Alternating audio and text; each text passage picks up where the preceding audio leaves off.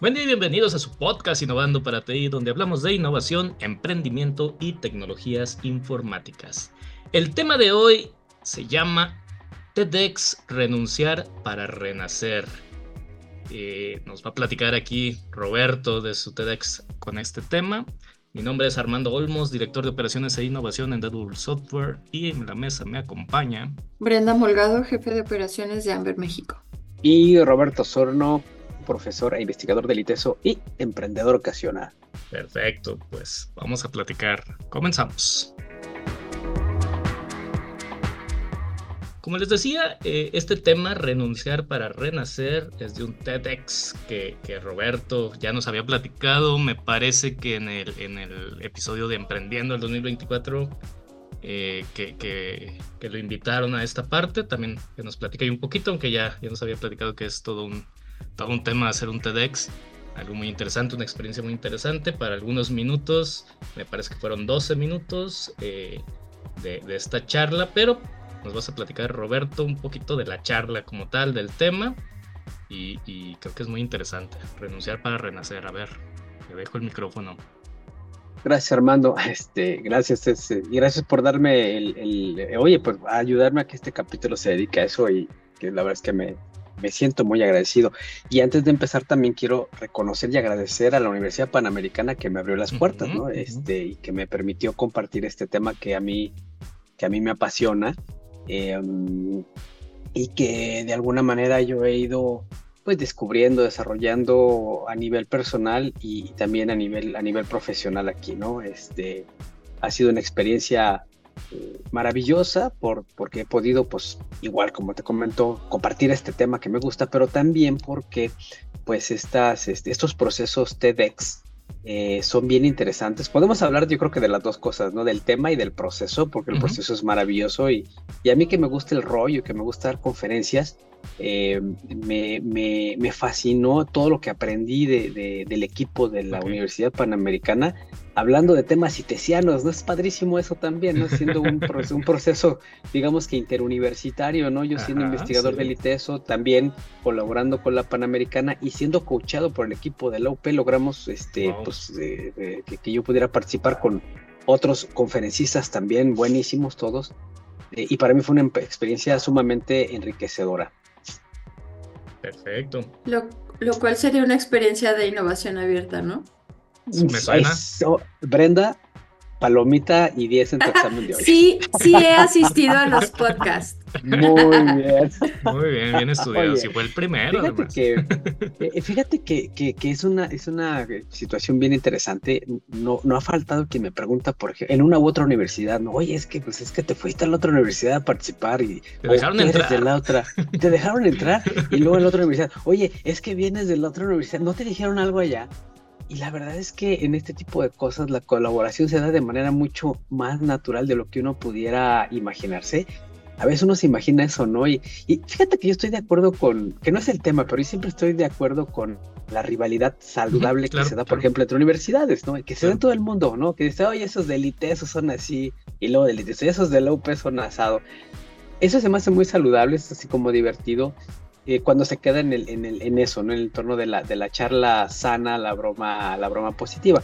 Porque en el fondo, la colaboración interuniversitaria es fundamental para que los ecosistemas funcionen y hasta ahí le paro, porque si no nos vamos otra vez al tema de ecosistemas si no acabamos. Así que yo diría, palomita Brenda, sí, Así es como funciona la innovación abierta y los ecosistemas, donde la colaboración va por delante de eh, algunos quizás desafíos interinstitucionales que a veces no lo son realmente. Pues tornando, tornando justo a esta charla que dices, pues es como parte de, ¿no? Porque me imagino que esta rivalidad viene, así lo, así lo veo y recordando un poco, pues de, de épocas anteriores, ¿no? Donde sí había, o sea, sí no podías pisar, eh, no sé, entre empresas, entre escuelas, entre universidades, y tal vez un poco el tema, ¿no? De renunciar a ese rechazo, a ese, a ese eh, no, tú eres de allá, yo soy de acá, para, para reinventar algo nuevo, ¿no? Tal vez retomando el tema.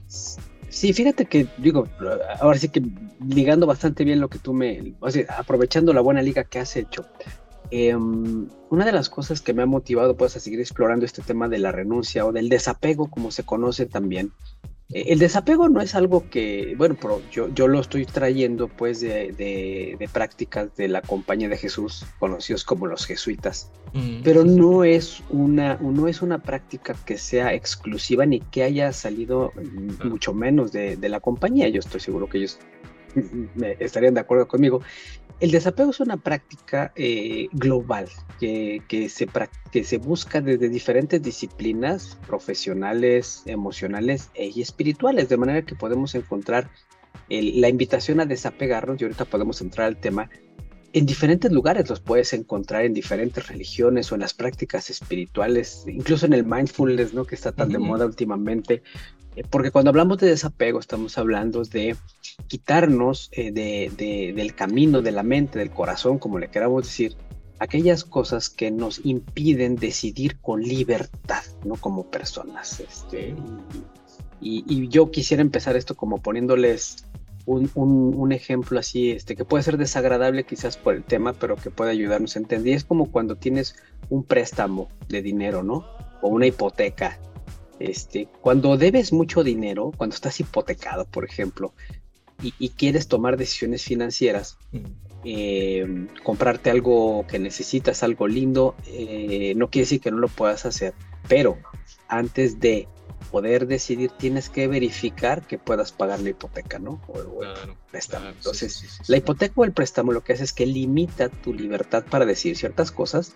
Y entonces, si eres una persona responsable financieramente hablando, pues quizás no te comprarías un auto nuevo hasta no haber visto lo de la hipoteca, si la puedes pagar, eh, o, la, o, la, deuda, o, pero igual a lo mejor no podrías también tomarte unas vacaciones. Entonces, yo, yo me imagino, o sea, yo así lo, lo utilizo porque cuando cuando nosotros tenemos ciertos apegos, como por ejemplo, pues un poco la envidia, ¿no?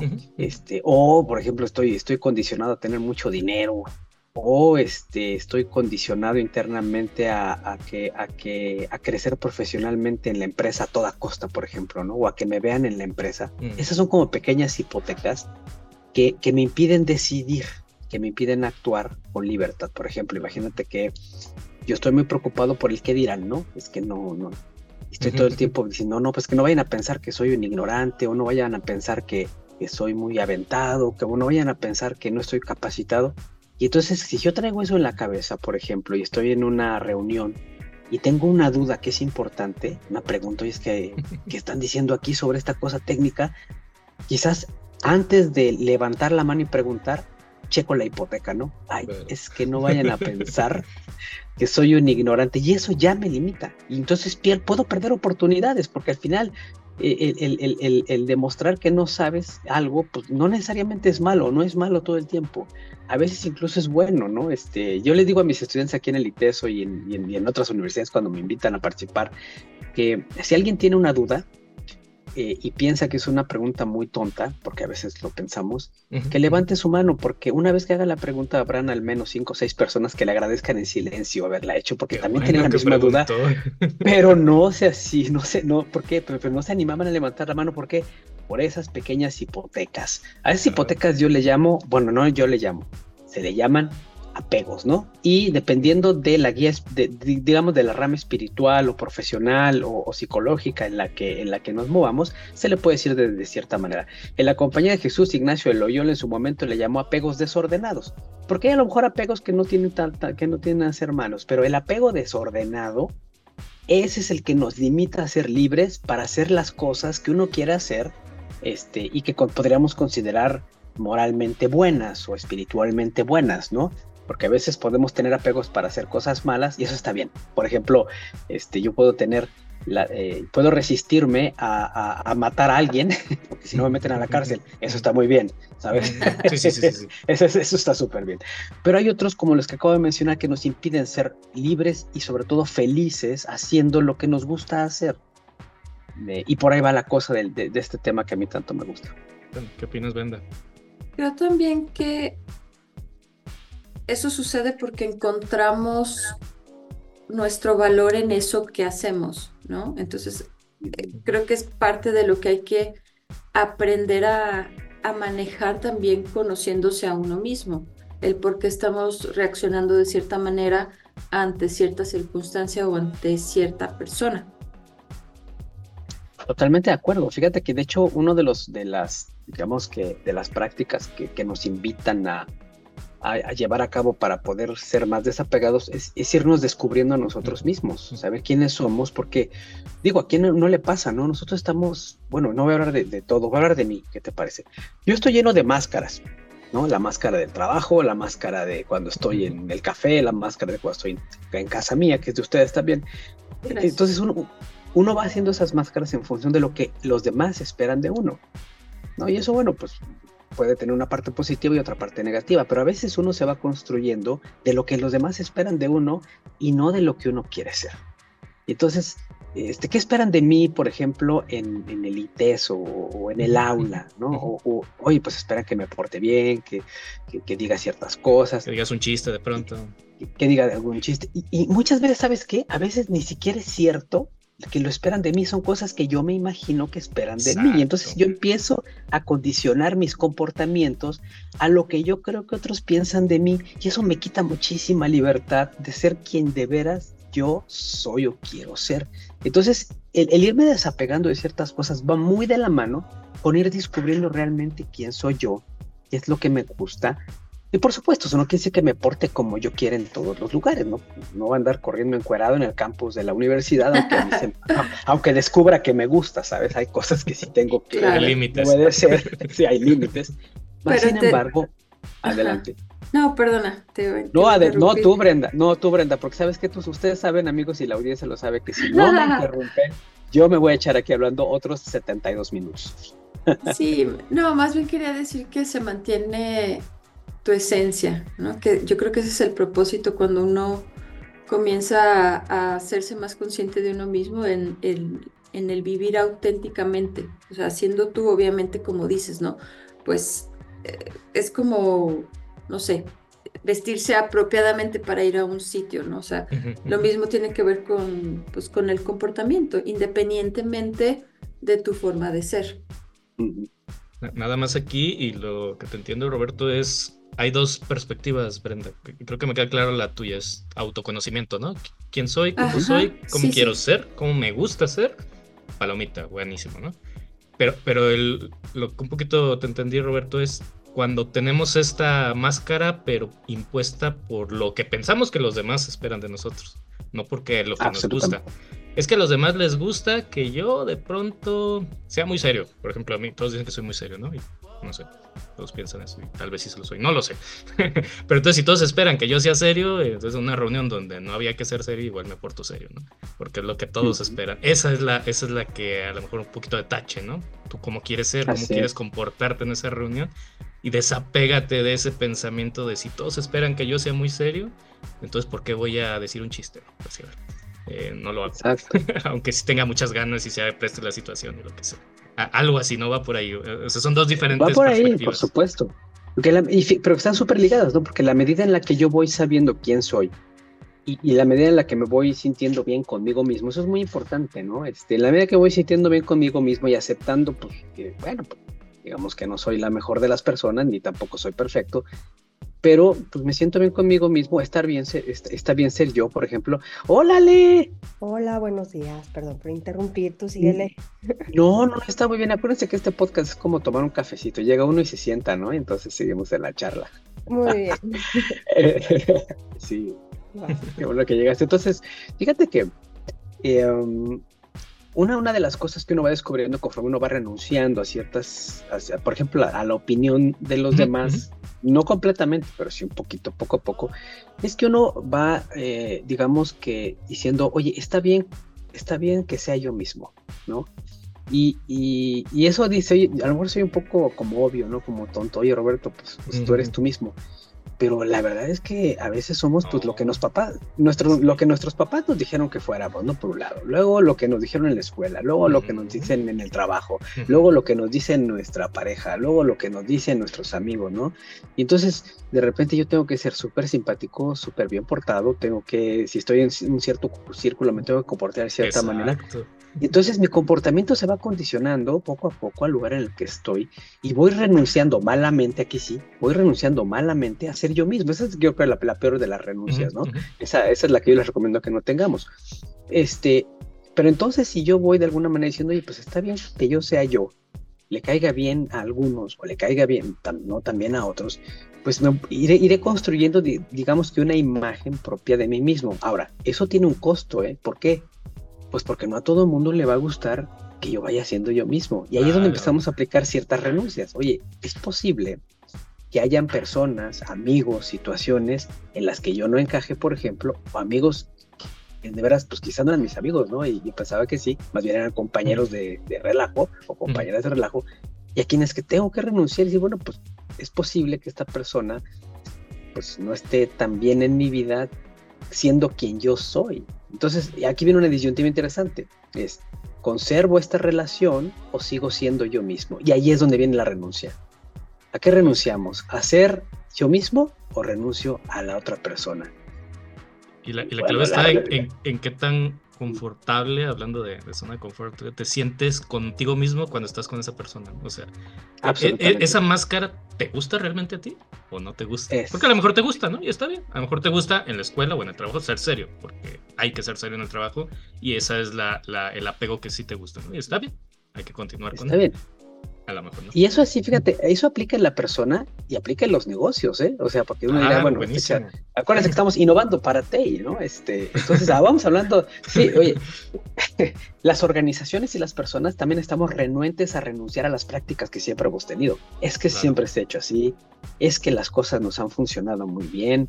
Y entonces una de las cuestiones, una de las, de, digamos que una de las renuncias más potentes que tenemos que afrontar cuando estamos innovando es la renuncia al, al, confort organizacional. Ya hablamos de la zona de confort, ¿no?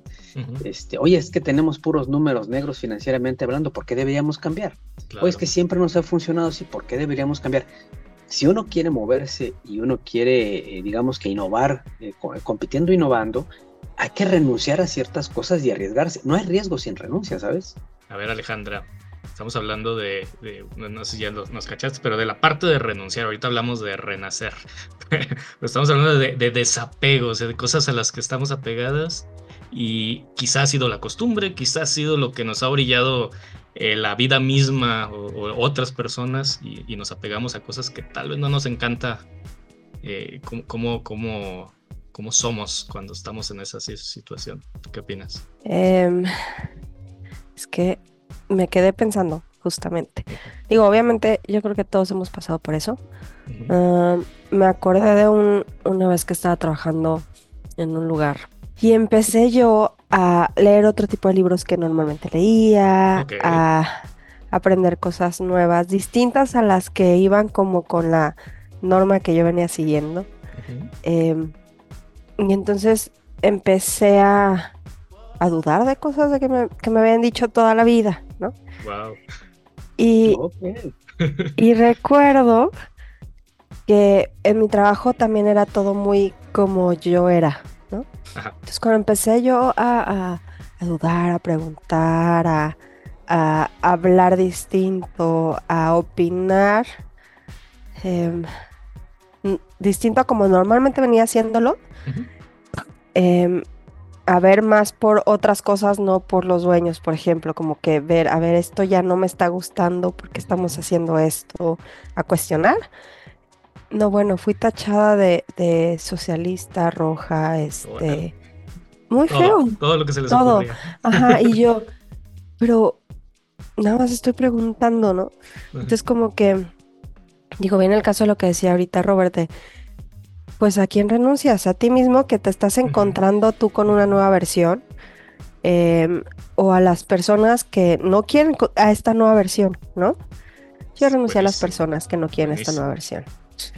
Em, pero me pareció, yo creo que fue una de las renuncias más grandes que hice, porque venía trabajando con ellos mucho tiempo, eh, crecí mucho con ellos, todo, y, y pues ya hubo un corte y dije, bueno, ya, ya, hasta aquí llegó mi ciclo, cambiemos porque no, ni yo soy para ellos, ni ellos son para mí ahorita, ¿no?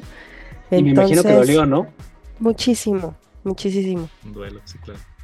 Es, que exacto, es un duelo, ¿no? O sea, primero estás en negación, enojo, todo. Em, y luego pensé en lo que comentaban de las empresas. Yo me dedico a la transformación digital, ¿no? O sea, no hay nada, bueno, como todos aquí, este, no hay nada más disruptivo cuando llegas a una empresa eh, que eso cuando vienen manejando el mismo sistema o los papelitos o los correos o los WhatsApp, ¿no? Entonces, eh, este, hacer que ellos renuncien a hacer, porque aparte tú tienes que obligarlos a renunciar a su método como venían trabajando y como venían comunicándose y como todo, ¿no? Eh, es, un, es un pleito, ¿no? Al principio muy fuerte. De ellos hacia ellos, bueno, de ellos hacia mí. Em, ya después ya soy amiga de todo el mundo, pero primero es ella que viene porque viene, eh, qué viene a hacer, nos va a medir más. Pues sí, ¿no? O sea, la realidad es que sí, pero no a ti, sino al proceso. Entonces, entender qué es el proceso y no a la persona, este, entender que eso va a servir para todos, para que sean más eficientes, para que sean más productivos, para que incluso ganen más lana, es muy complejo, ¿no? Entonces ahí renuncian, renunciamos todos, hasta yo misma, ¿no? A, a ver, hay batallas que yo no voy a poder ganar aquí. pero tengo claro, ajá, pero tengo claro cuál es la, la, el objetivo final. Perfecto. Entonces vamos cambiando, vamos moviendo, vamos haciendo lo distinto. Y ellos renuncian casi casi a su forma de trabajar desde hace 20 años, como decían, ¿no? Y eso les cuesta muchísimo, lo sufren demasiado. Ya lo anoté para otro podcast, Resistencia al Cambio se llama ese, mm, buenísimo. concepto. luego, lo, adentramos porque es, de lo más difícil. Pero sí, los que hacemos tecnología, de alguna manera estamos renunciando a nosotros y ayudando a nuestro cliente a que renuncie. Es, interesante. Pues no sé si, antes de darle el micrófono a, Roberto otra vez y, y Alejandra, nos platicas. Sí, sí, está bien. Aprovecha, Brenda. o... o, vamos a la parte, a ver, Brenda, de renacer. Ok, ya platicamos de renunciar, por qué renunciar, cuando sí, cuando no. Está bien, pero ¿cómo, es esta... Eh, cómo, ¿Cómo renaces de eso? O a veces funciona, a veces no, no lo sé. Eh, yo, yo, tengo muchas experiencias donde sí, sí en la balanza, a lo mejor no de inmediato, pero en la balanza el, el resurgimiento, el renacimiento, no sé cómo lo vas a, cuál va a ser la palabra técnica, Roberto, pero sí es mejor. O sea, sí, sí, normalmente sí es una buena decisión renunciar. Y hablamos un poquito de la zona confort el, el episodio anterior. Y, y, si no, pues igual puedes reencontrar ese, eso que renunciaste y lo reencuentras. Si, si, si, la nuevo, si el renacimiento no te convenció, pues puedes también renunciar a ese nuevo renacimiento y volver a intentar otras cosas. ¿no? supongo, ¿no? O sea, no quiero renacer, me quedo aquí. Me vuelvo a meter al huevo. Me pongo el cascarón otra vez. Es un concepto interesante que pensar un rato. Regreso al huevo. Bueno, yo creo, obviamente para, yo creo que para todos pues es un proceso, ¿no? Puede ser que de un día a otro digas, bueno, cambio esto, pero viene de un proceso atrás, ¿no? De reflexión o de Claro. Supongo de autorreflexión. tampoco tiene que ser así inmediato, ¿no? Ah, ya no. Bueno, e, e, eso está pasando con las nuevas generaciones. Puede pasar, pero. Las nuevas generaciones renuncian rapidísimo, pero muy, muy rápido. Claro. Fíjate que en, mi experiencia, eh, digo, déjame, déjenme comentar algo también. Eh, el, nombre de la charla se lo, me lo sugirió el, mi coach del proceso, que es Carlos Marentes, a quien le mando un, un, un afectuosísimo saludo, un tipazo. Eh, y es que él, de, alguna manera puro verbalizar algo que está en la charla, pero que, y que es, que es muy claro y es, eh, mira, eh, a mí me, me, a veces tenemos que renunciar porque no nos queda de otra, ¿no? Alguna circunstancia, ¿no? Vamos a pensarle, oye, la pareja te deja, ¿no? Pues ahí no hay de pues que, déjame ver si renuncio, ¿no? Pues claro que tengo que renunciar en algún momento. Pero a veces no renuncias. O sea, te, te quedas ahí, ¿no? Te quedas ahí atorado. Sí, sí, te cuesta asimilarlo.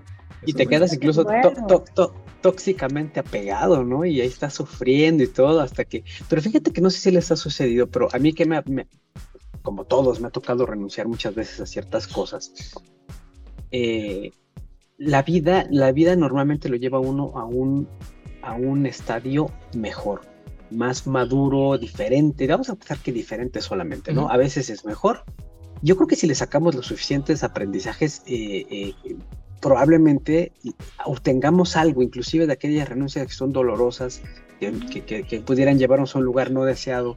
Y que, y que pues no son opcionales, ¿no? Mira, a mí me, me sucedió y lo pongo en la plática que yo fui de los, de los exiliados de los terremotos del, del 85, ¿no? Este, eh, en, la, Ciudad de México, eh, lo perdimos todo eh, y tuvimos que emigrar. Y eso, primero, no fue opcional, segundo, no fue bueno, tercero, le batallamos un montón, vinimos a Guadalajara y la verdad es que el, reconstruir nuestras vidas fue muy complicado como familia. Pero ya después de un tiempo lo ve uno hacia atrás, yo lo veo hacia atrás muchos años después y digo, oye, yo no sería la persona que soy si no hubiera sido, si no hubiera sido por eso, ¿no? Este, quizás puede haber sido una mejor persona, no lo sé. quizás puede haber sido peor, tampoco sé, ¿no? Pero lo importante es que hoy soy lo que soy a partir de eso que me sucedió. Y entonces yo siento que a lo largo de la vida, incluso profesionalmente hablando, se nos van presentando como, como bifurcaciones, ¿no? En las cuales unas son opcionales y otros no. Y uno tiene que cambiar el camino. Ese cambio de camino, lo quiera o no uno, lo va construyendo sea, te va construyendo a ti mismo. Entonces yo hoy en día soy el resultado de esos caminos que fui tomando voluntaria o involuntariamente. Y, no puedo hacer nada al respecto, ¿sabes? O sea, eso, eso soy yo hoy. Y la pregunta que, nos, que yo me hago en el presente es, ¿qué voy a hacer con esta persona que está el día de hoy?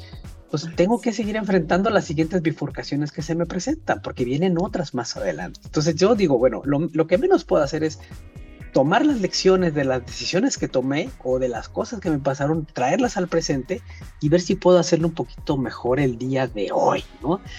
Y, eso entonces puede, puede ser interesante. Mira, fíjate que yo, a mí me ha pasado algo interesante, muy, muy curioso, y ya con esto cierro esta parte, esta parte de la participación, pero fíjate como que yo tengo ciclos de, de trabajo de cuatro años, cuatro, cinco años. Cada cuatro, yo voy hacia atrás y cada cuatro años, cuatro o cinco años, tengo un cambio muy importante en mi trabajo algo nuevo.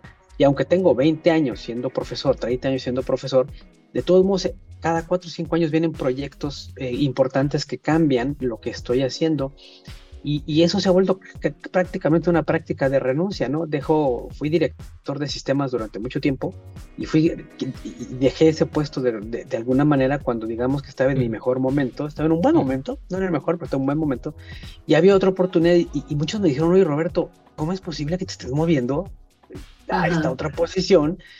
Y dice, bueno, pues es que, es que no sé por qué, pero siento que ya, ¿sabes? O sea, es momento. Ya llegué. Y, y ya llegué, y quizás alguien me habrá dicho, oye Roberto, si te hubieras quedado, hoy estarías en otro lugar, no sé, ¿no? Yo decidí no hacerlo y eso me llevó a un camino nuevo. Por ejemplo, yo no estaría hablando de innovación si no hubiera dejado eso.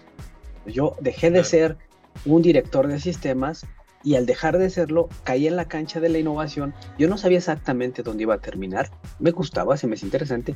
Y hoy estamos hablando en este podcast, o mm. yo estoy hablando en este podcast de ese tema precisamente por ese, esa decisión que tomé hace, no sé, casi, casi 12 años, ¿no? Eh, entonces fíjate cómo uno va enfrentando estas circunstancias y entonces uno puede ver, eh, para hacer otra vez, es la tercera vez que prometo que voy a terminar mi participación, le dije que no me dejaron hablar, pero pero eh, yo creo que hay que tomar en cuenta algunas cosas. Cuando tenemos una decisión importante, esa decisión, esa decisión primero, cambiar las cosas duelen, siempre hay un poco de dolor, siempre hay un poco de temor y siempre hay una oportunidad de construirnos como mejores profesionistas, empresas o personas. Claro, y viene, viene también el, el tema de la sorpresa, ¿no? De la, de la curiosidad que a mí me gusta decir, ¿no? Porque pues todo o mucho es nuevo. Pues lo que esperas. Oye, Roberto, ¿Y en qué año estás ahorita? ¿En el 1, en el 2, en el 3 o en el 4? Eh, Ale, quiere decir algo, para mí. Ah, perdón. No, no, no.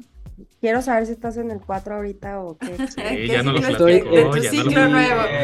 Estoy en un cuarto año, fíjate. estoy en el cuarto año. ¿Sabes qué pasó? Bien, déjame decirle rápidamente.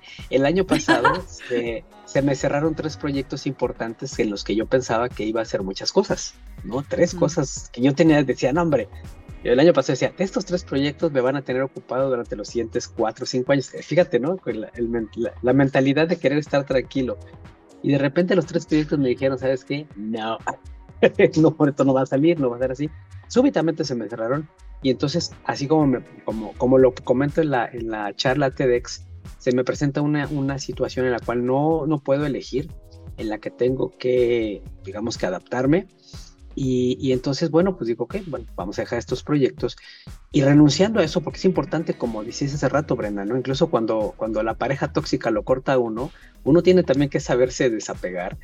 Y entonces yo dije, tuve que decir en su momento, a ver, esto ya no va a suceder, no importa lo que haga, no le voy a insistir más, no, no es lo mío. Y entonces, en mi caso, lo que sucede es que me pongo, digamos que con mayor disposición a otras cosas que pueden venir.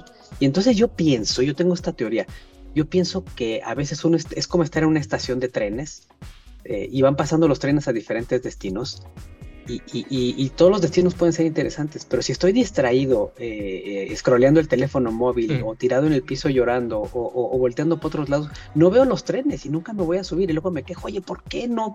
¿Por qué la vida no me lleva a otro destino? Pues es que me la paso distraído en otras cosas. fue el tren, literal. Exacto, pero digo, cuando uno renuncia, digamos, yo siento internamente, es un juego mental que tengo, que cuando me desapego de una situación, como que levanto la vista y empiezo a ver los trenes. Y entonces, bueno, pues pasará otro, ¿no? Y cuando pase otro, pues ya decido si me subo o no. Y así me pasó el año pasado. Entonces, con este rollo que te eché, te estaría respondiendo, eh, Brenda y Ale. Estoy entrando en un, en un cuarto, quinto año, así que, pues, prepárense a ver qué sale. ¿Qué pasa? ¡Qué emoción! a ver qué pasa. Oye, pero esa renuncia... Ay, perdón. No, dale, dale. La renuncia...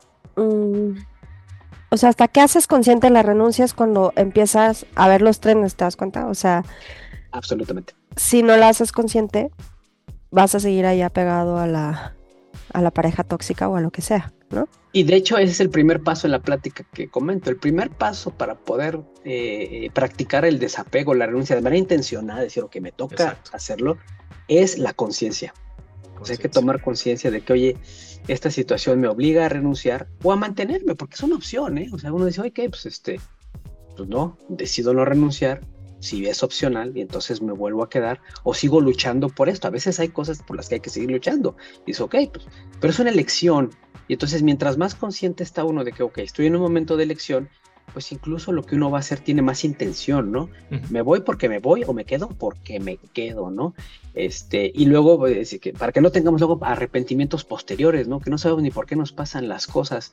Entonces, Ale, acabas de tocar un punto fundamental la conciencia de lo que estoy viviendo en el momento, darme cuenta, es importantísimo para poder tener un proceso de renuncia, digamos que aceptable, por decirlo de alguna manera. Y se me ocurrieron dos, dos opciones, a, ver, con la analogía de los trenes, ¿no?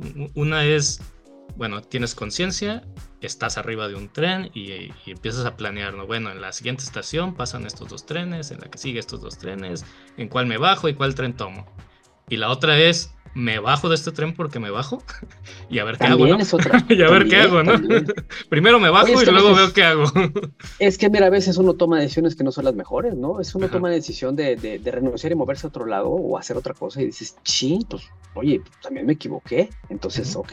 Este tren no es, me bajo. Lo primero es bajarme. Y fíjate que lo que dices, Armando, me lleva al otro punto.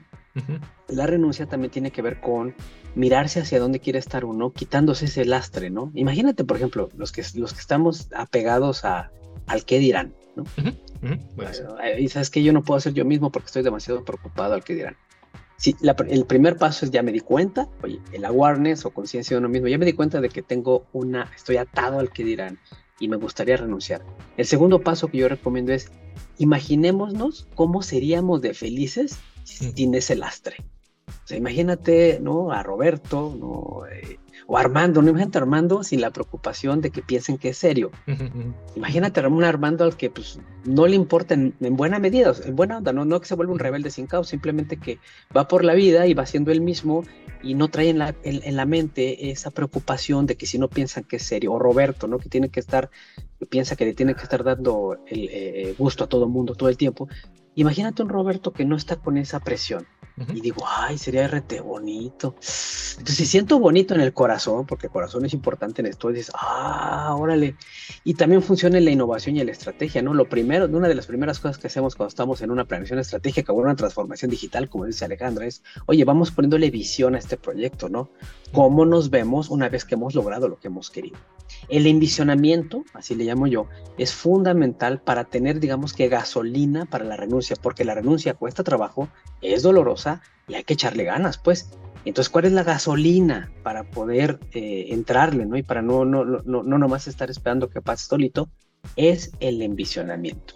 Yo quiero ser una persona diferente, quiero ser una, una, empresa diferente o quiero lanzar un producto o servicio diferente. Entonces ya cuando me voy a ese futuro, eso también me da, digamos, que empuje para echarle ganitas a la renuncia. Buenísimo. Pero sin la conciencia no es tan factible porque no te darías cuenta de estas visiones, ¿no? O sea. Exactamente. Porque si, si, estás en el mismo tren todo el tiempo, pues parece que el único camino es hacia donde te está llevando ese tren. Tienes que tener conciencia para una visión diferente a la que tienes. Exactamente. Tengo que estar consciente de que quiero cambiar algo para entonces desear cambiarlo. Pues de una vez, ¿cuál es el tercer punto? A ver. Bueno, el tercer punto tiene que ver con vamos llevándonos las tranquilas, porque a veces, ¿sabes qué? Nos vamos con la, con la idea de las películas de Netflix, ¿no? De que en dos semanas una persona se convirtió en otra completamente diferente y cambió radicalmente porque la vida le dio un golpe de, de conciencia.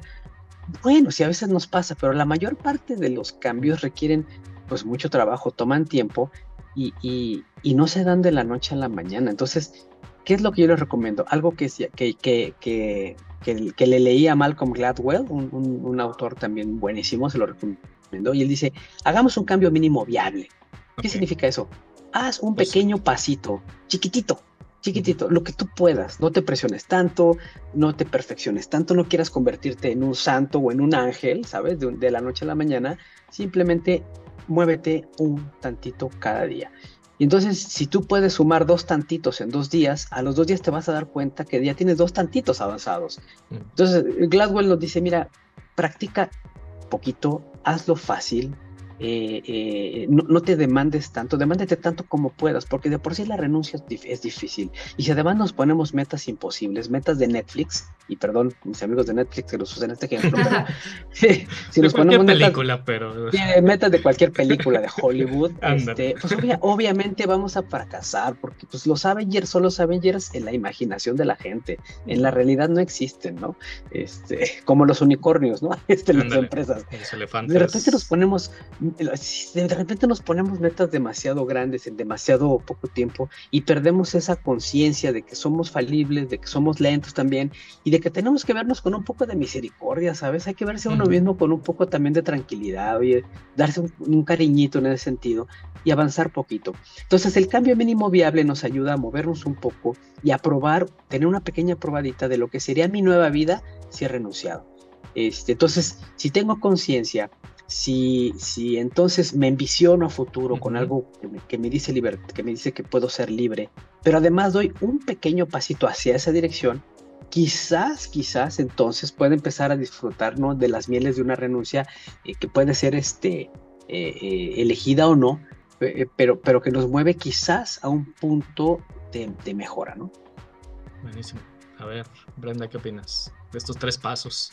Me parecen muy buenos y creo que también ayudan cuando no tienes muy claro qué hacer. O sea, como ponerle nombre a las cosas, creo que es una excelente guía, ¿no? Decir, ok, tres pasos, simple, ¿no? Darse cuenta, eh, visualizarme como yo quiero estar o en donde quiero estar o como quiero cambiar y hacer ese, ese pasito. O sea, creo que esa guía está sencilla, fácil de seguir y creo que le puede ayudar a uno mucho porque al final también, pues vuelvo a lo de la conciencia, ¿no? Si uno está trabajando constantemente en eso, darse cuenta y de ahí partir, pues va a hacer que esas renuncias en un futuro sean mucho más sencillas, ¿no? Ya te has estado entrenando en, en la vida para, pues, superarlas más rápido. Alejandra. Y disfrutarlas incluso. Con todo y todo. Sí.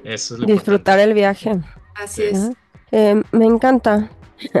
es que es justo como, yo creo que, es igual un poco como cuando formas hábitos, ¿no? Conscientes. Em, porque puedes formar hábitos sin que te estás dando cuenta que formaste hábitos buenos o malos, pero cuando lo haces conscientemente, pues es un poco así, darte cuenta que necesito hacer ejercicio visualizarte así súper flaco, perfecto, hermoso. Este, y eso mueve muchas cosas en ti. Claro, claro. La visualización es importantísima. Yo no sabía que era tan importante hasta que no sé en qué libro leí también. A ver, imagínate ahorita un limón, lo estás partiendo, lo pruebas. Y, y cómo cierra tus ojos mientras lo haces, como que es un proceso, ¿no? Y cómo de verdad en algún punto dices, estoy sintiendo que estoy comiendo limón y estoy sintiendo el sabor y estoy, eh, hasta mi, mi, cara hace así, ¿no? Y a mí sí, salivas. Cara. Ajá, salivas, todo. Entonces es importantísima la visualización. Por cierto, la cara que hice fue de estoy comiendo un limón. Eh, se me olvida que estamos en podcast. Si Amigos que nos escuchan, Alejandro hizo cara de, de, limón bien ácido. Limón, ajá. Este, y cómo eh, ya al final, o sea, es un, visualiza a esa persona que quieres ser y es un cambio chiquitito.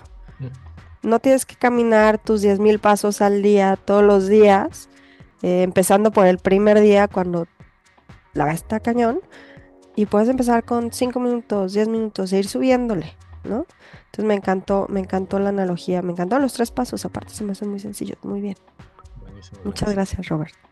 No, gracias a ustedes. Fíjate que, por ejemplo, hay una cosa que luego, para nuestros amigos, ¿no? Todos jóvenes y, no tan jóvenes, pero por ejemplo, renunciar a las, a, las, a, la, a las parejas sentimentales puede ser complicadísimo, ¿no? Y yo he visto películas y he escuchado casos, ¿no? Este, de que, de que pues no, no puedes, ¿no? O sea, no puedes y no puedes y no puedes. Y, y de repente sí nos ponemos metas de olvídalo o olvídala ya, ¿no? A ver, eso, no se puede, güey. O sea, si realmente yo quiero a alguien, no lo voy a olvidar de la noche a la mañana, no lo voy a olvidar de la noche a la mañana. Entonces, bueno, ¿sabes qué puedo hacer? Bueno, pues hoy hay quienes dicen, oye, voy a borrar su contacto telefónico. Bueno, Paso uno. hoy no le voy a contestar los mensajes, bueno, ¿no? O hoy no le voy a, no le voy a llamar por teléfono, ok. Pequeños pasos, porque uno dice, es que la tengo que olvidar hoy. Maestro, ¿qué pasó? Si, lo, pues, si tú puedes olvidar a alguien de la noche a la mañana, pues ni la querías, ni lo querías, ¿no? Entonces uno tiene que reconocer con conciencia, como dice Alejandro, yo voy a reconocer, la verdad es que estaba súper enamorado, súper clavado con esta persona, me va a costar un montón de trabajo, pero en su momento lo voy a poder hacer y voy a ser libre y quizás hasta pueda tener eh, una vida bonita con otra pareja. Pero para hacer eso, tengo que hacer un pequeño paso hoy en día. Estos tres pasos, ¿no? Me doy cuenta de que estoy clavadísimo, me doy cuenta de que en el futuro puede ser, mi futuro puede ser muy bueno, ¿no? si, si lo logro. Y voy a hacer un pequeño pasito el día de hoy y se lo sumaré al día de mañana. Y vamos perdonándonos porque a veces echamos para atrás, ¿sabes? Ay, le contesté el mensaje y todo, menso. Pues sí, así pasa a veces. No nos latiguemos, no nos castiguemos porque cuando no nos damos cuenta de que somos falibles y de que nos tenemos que mover poco a poco, podemos renunciar, como dice lo del ejercicio, Alejandra, ¿no? Oye, es que fallé dos días sin hacer ejercicio. No pasa nada, pues vuelve a regresar. Pero si me castigo diciendo, es que yo debía haber hecho esto y tengo que ser súper, a lo mejor esa vara tan alta nos lleva a renunciar a lo que, pero a renunciar malamente, o sea, a, a votar aquello por lo que yo estaba luchando para ser mejor. Sí, por ahí dicen que háblate como si le hablaras a tu mejor amigo. Porque a tu mejor amigo si te dice, eh, oye, voy a, voy a, la regué, estuve dos días, fallé, no sé qué. Tú le vas a hablar distinto a como si te hablas a ti, le dirías, no te preocupes, tranquilo, mañana empiezas, tarara, ¿no? Pero cuando tú te hablas a ti mismo, es que te hablas como el amigo. Entonces, háblate como le dirías a él. Y eso también cambia muchísimas cosas. Eso lo voy a anotar, está padrísimo, ¿eh? Gracias, Ale. Oye, se me ocurrió combinarlo acá en sistemas, seguramente lo conocen, que es hablarle al pato, no sé si, si ubican la técnica, ¿no? Normalmente cuando se te atora, cuando estás desarrollando y se te atora algo, el, el, hablarlo, o sea, el explicarle a alguien, que normalmente vas con alguien, ¿no? Y se le explica, oye, fíjate que estoy... Y tú solito cuando lo estás explicando te lo resuelves. ah, no, espérame, ya sé cómo. Entonces alguien dice, bueno, pues ¿para qué interrumpes a alguien? Pon un pato ahí a un lado de ti, un pato de y pues platícale al pato, ¿no? O sea, oye, pato, fíjate que... Y ya, y solito seguramente, ya si no llegas, pues ya cambias al pato por tu senior o lo que sea, ¿no? Pero es una técnica, eh, la mayoría de las veces cuando lo externas y lo hablas y lo estás diciendo tú mismo, tu, mismo cerebro entra en un, en un, proceso diferente, ¿no? cuando lo estás pensando hacia, hacia, internamente hacia ti. Y lo estás expresando, estás escuchando a ti mismo y te resuelves tú mismo. Pasa con todo, pues en, en, en los developers es muy común porque se atoran los códigos. Entonces pues, se me ocurre combinar tu, tu estrategia, Alejandra. Díselo como, como si el pato fueras tú y, y, comenta, porque a veces es difícil hablarte a ti mismo, ¿no? Pero pues, se, me suena, se, me suena, interesante. Al rato el pato aquí, ¿no? En el hombro. tu mejor amigo el pato. Para todos lados. Para todos, llévate al pato. Habla, Habla al pato, pero no te hagas pato. Ah, ándale, Ajá. buenísimo. Muy bien. Ya para cerrar, eh, bueno, yo les platico así en lo personal esta, esta característica de que todos piensan que, que soy serio. Yo lo tomé eh, porque también creo que es importante a veces no romper tan drásticamente la expectativa. Entonces yo tengo una estrategia ahí. Todos piensan que soy serio, ¿está bien? Y eso porque no soy muy expresivo en, en cara y la forma como me he visto y todo. Entonces si llego a algún lugar, lo primero que alguien piensa es, ah, esta persona es muy seria. Entonces cuando estamos platicando, tengo por ahí dos, tres chascarrillos, los digo de una manera muy seria, causan así un efecto de... "¿Por- Dijo eso, lo dijo en broma, me río, no me río, o sea, como, como que hay una disrupción ahí entre esta persona que es muy que es como este paso chiquito, pero hacia los demás, yo internamente sé qué, qué efecto va a causar y eso, y luego ya empiezo a ser menos serio, ¿no? En las, en las charlas. Entonces es, es interesante esta parte, pero vamos, me, me preocupa ahorita, no, no me preocupo, pero hay una tendencia de las nuevas generaciones a renunciar muy rápido, lo comenté hace ratito, que, que quizá para nosotros nos queda muy claro estos tres pasos porque aprendimos a, pegarnos, ¿no? O sea, ese fue nuestro crecimiento, fue apegado a algo, a, la cultura, a la forma en cómo tenemos que ir a la escuela, a, a no decir que no y, y aceptar lo que decían los demás porque eran mayores, porque eran los, los, los que ponían las reglas, yo qué sé. Y las nuevas generaciones parece que están siempre atentos a no me gusta, no lo quiero, renuncio, ¿no? Eh, está como muy rápido. Entonces, ¿cómo, ¿cómo equilibrar esto? No sé, yo, yo no tengo la respuesta, pero estaría interesante, ¿no? o sea, renunciar Pues rápido sí. creo que tampoco es tan bueno. Sí, estoy de acuerdo contigo. Eh, fíjate que em, yo aportaría rápidamente el, el punto número uno. Es decir, Yo, yo pienso que la renuncia eh, eh, no es ni rápida ni lenta. Incluso alguien que está brincando de trabajo en trabajo, ya ves que ahorita es algo que. Eh, o incluso quienes quizás no están dispuestos a, a aguantar alguna situación de la pareja y luego luego a volar, ¿no? Puede ser que quizás mi tolerancia a la frustración es baja o quizás quiero estar cambiando de trabajo eh, y brincando de uno a otro. Yo me iría- apelaría al paso, al paso uno, eh, es decir, a ver, antes de, de- el hecho de que yo renuncie, yo me convenza de que la renuncia es buena, tendría que estar ligado a que realmente es algo pertinente y bueno para mí. Y, y tiene que ver con lo que acabas de decir de hablarle al pato y no hacerse pato, es decir, reconocer que yo no tengo toda la verdad de la situación y entonces hago algo muy sencillo, pregunto. Me hago de información, no, o sea, pregunto o me ayudo de, de- de personas que tengan conocimiento sobre el tema y el suficiente cariño para ayudarme a elegir por, el, por mi propio bien. Entonces, si yo vamos a pensar, eh, te estoy, eh, he trabajado durante un mes en un, en un lugar y entonces me sale otra oportunidad y me quiero brincar de uno a otro, pudiera ser a lo mejor muy precipitado, pudiera ser muy bueno, pero quizás no, lo primero que tengo que hacer es reconocer si tengo la suficiente experiencia, edad, conocimientos como para tomar esa decisión y decir, ok, esta es una buena renuncia. Ujú, O me estoy peleando con mi pareja. Oye, me voy a divorciar. Oye, espérate, antes de tomar la decisión, porque hay que renunciar rápido, es, oye, ya te asesoraste, ya, pedí- ya fuiste a terapia, ya, ya tr- trataste de investigar cuál es el problema raíz. Y eso a lo mejor yo por mí mismo no me doy cuenta que lo tengo que hacer. Entonces, ¿qué es lo que hago?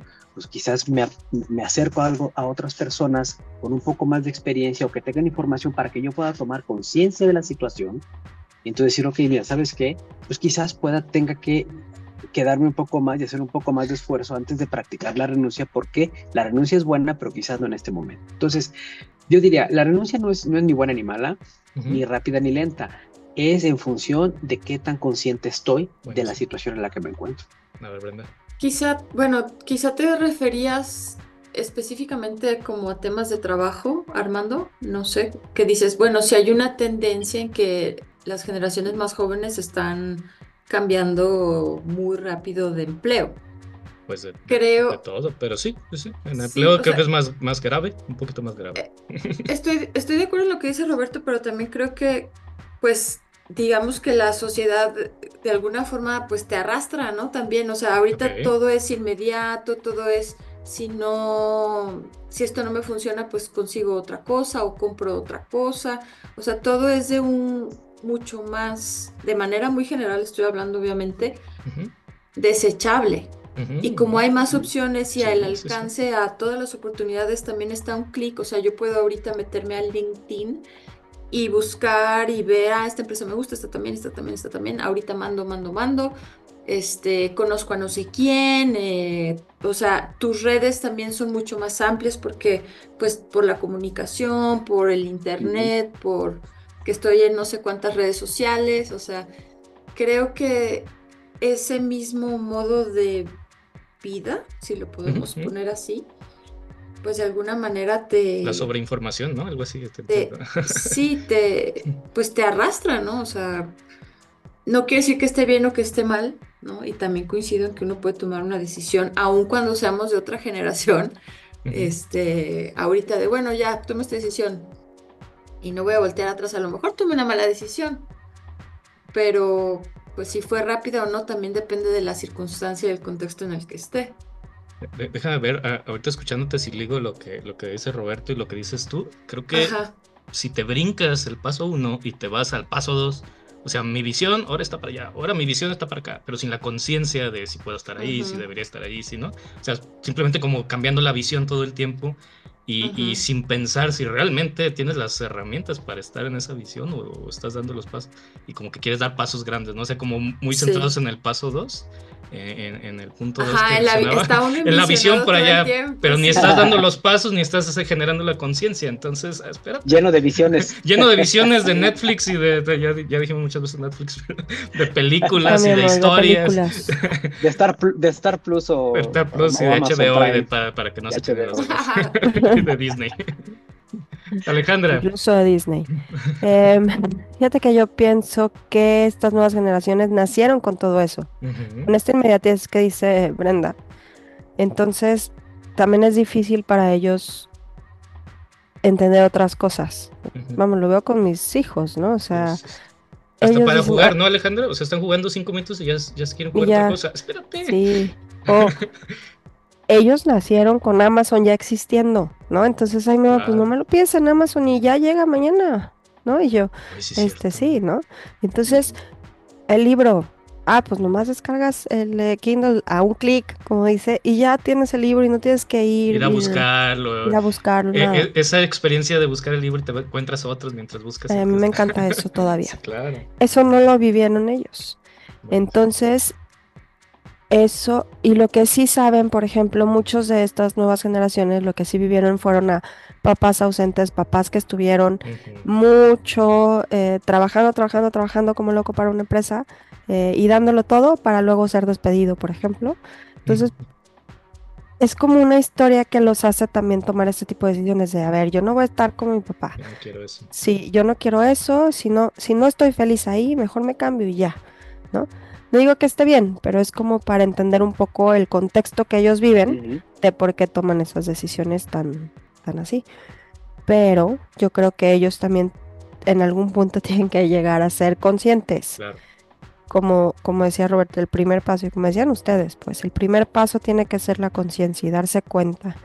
Em, la visualización, padrísimo, pero los pequeños pasos son, son importantísimos que se haga así, porque si haces pasos gigantes, algunas veces te puede funcionar y a veces no.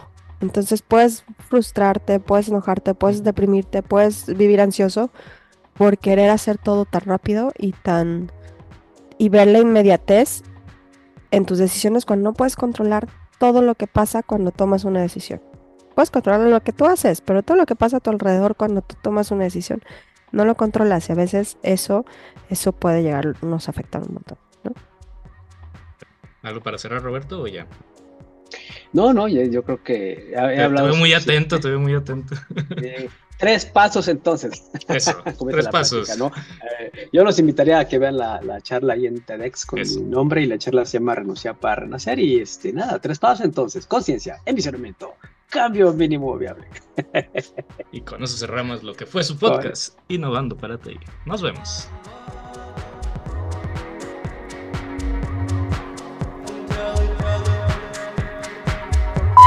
Ah, muchas gracias. Siempre es un placer. Estuvo muy padre tu TEDx. Sí, sí. Ah, gracias. gracias, gracias.